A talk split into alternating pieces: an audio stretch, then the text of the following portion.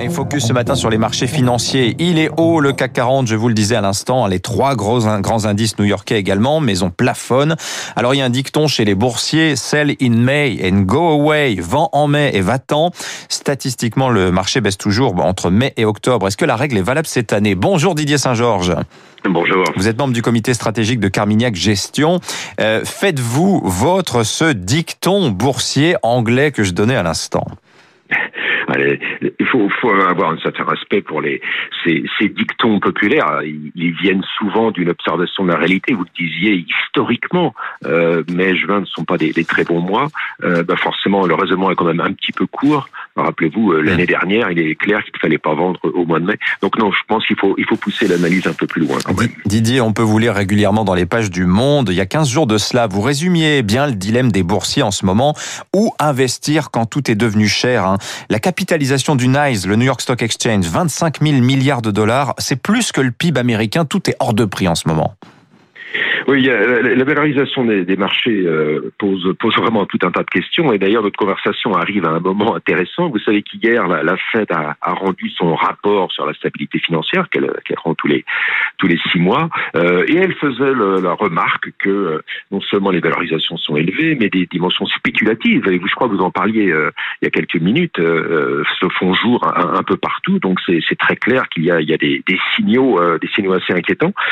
simplement, il y a, je ferai deux remarque à cela. La première, c'est que euh, une des raisons majeures pour lesquelles il y a des valorisations élevées et des phénomènes spéculatifs, c'est précisément l'intervention des banques centrales depuis euh, depuis euh, une dizaine d'années maintenant. Hein, je vous rappelle que la Fed achète tous les mois 120 milliards de dollars d'obligations et la BCE fait la même chose. Hein. Elle en achetait 20 milliards tous les mois et depuis mars dernier, elle a rajouté 120 milliards d'achats aussi. Donc la baisse des taux d'intérêt, les liquidités disponibles pour euh, la spéculation, c'est en partie importante euh, liée précisément à l'action des banques centrales. Donc là, il y a une sorte de tension entre l'observation des risques et, la cause. Euh, et puis l'autre remarque que je ferais, mais elle est, simplement une observation, c'est que naturellement, les valorisations sont un, guide très très peu fiable sur ce que peut être l'orientation des marchés ensuite. Il y a des statistiques montrent hein, que sur le sur le, le, court terme, les valorisations ne veulent, ne veulent à peu près rien dire.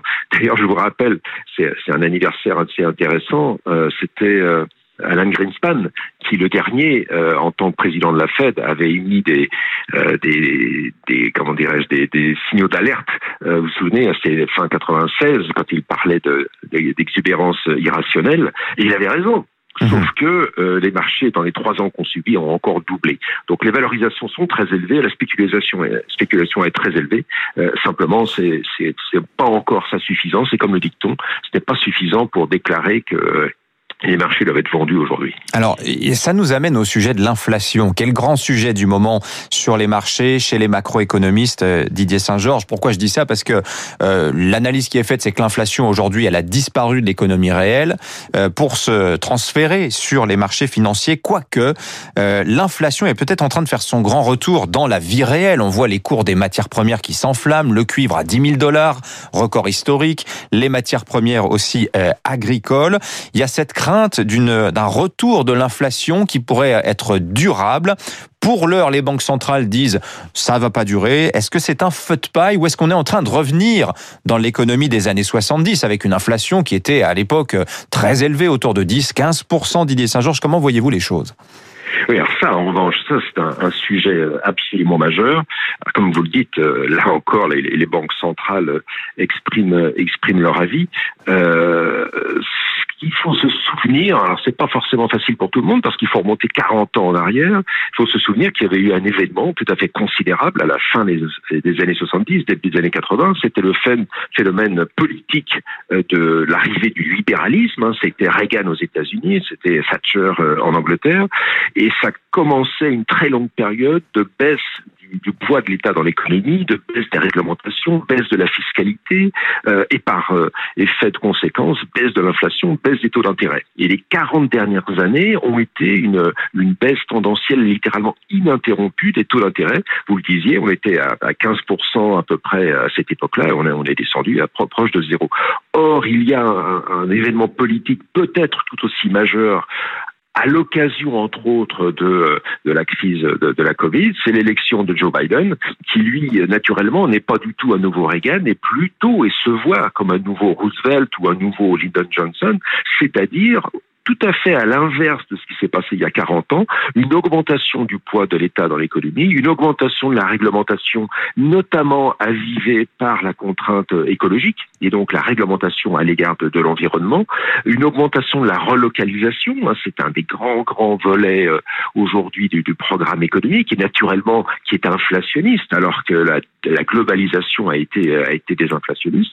Et donc il y a euh, tout à fait cette idée euh, qui paraissait saugrenue il y a encore euh, deux ans ou trois ans, par laquelle on pourrait être au-delà du feu de paille que vous signaliez, c'est-à-dire euh, sur quelques mois, un effet de base parce que les prix se sont effondrés naturellement il y a un an, donc là on va avoir un boom de la consommation au moment où les économies rouvrent.